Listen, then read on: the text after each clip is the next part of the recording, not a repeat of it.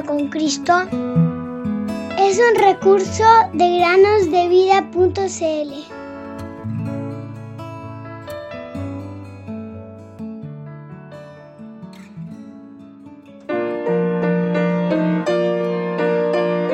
Invocaré al Señor, quien es digno de ser alabado, y seré librado de mis enemigos.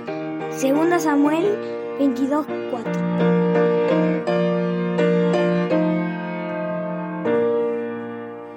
Hola queridos niños, muy buenos días. Bienvenidos un día más a meditar con nosotros.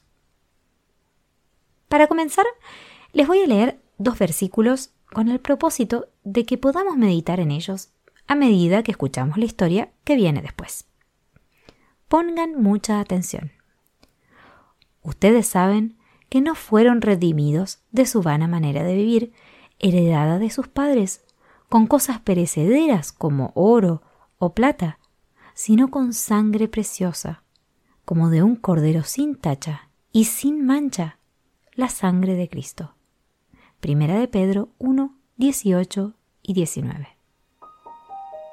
¿No saben que sus cuerpos son miembros de Cristo y que ustedes no se pertenecen a sí mismos?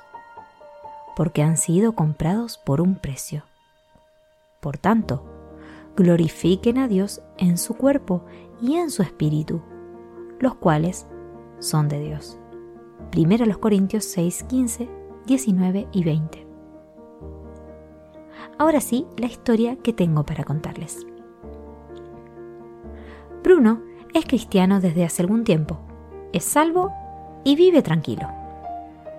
Tiene un carácter independiente y le gusta hacer sus cosas y organizar su vida como le parece, sin pedir la opinión de nadie.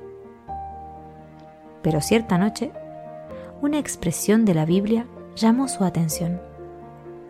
No se pertenecen a sí mismos, han sido comprados por un precio. Pensativo, Bruno miró el bolígrafo que tenía en la mano.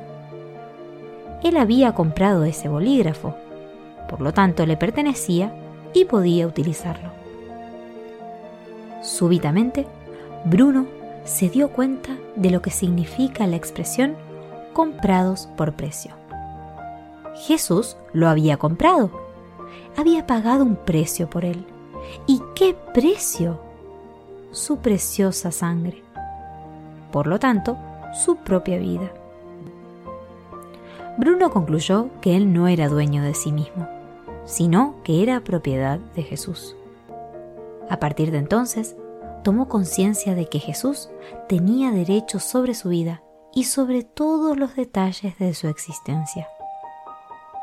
Se acostumbró a pedirle su opinión en cada situación.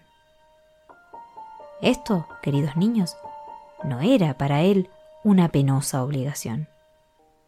Jesús había demostrado su amor al dar su propia vida en la cruz para redimirlo.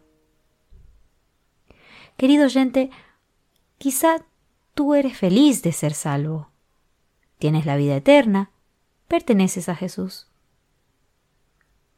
Pero también te animo a escuchar la voz de Dios en el gozo de tu salvación, o cualquiera sea tu situación, pequeña o grande.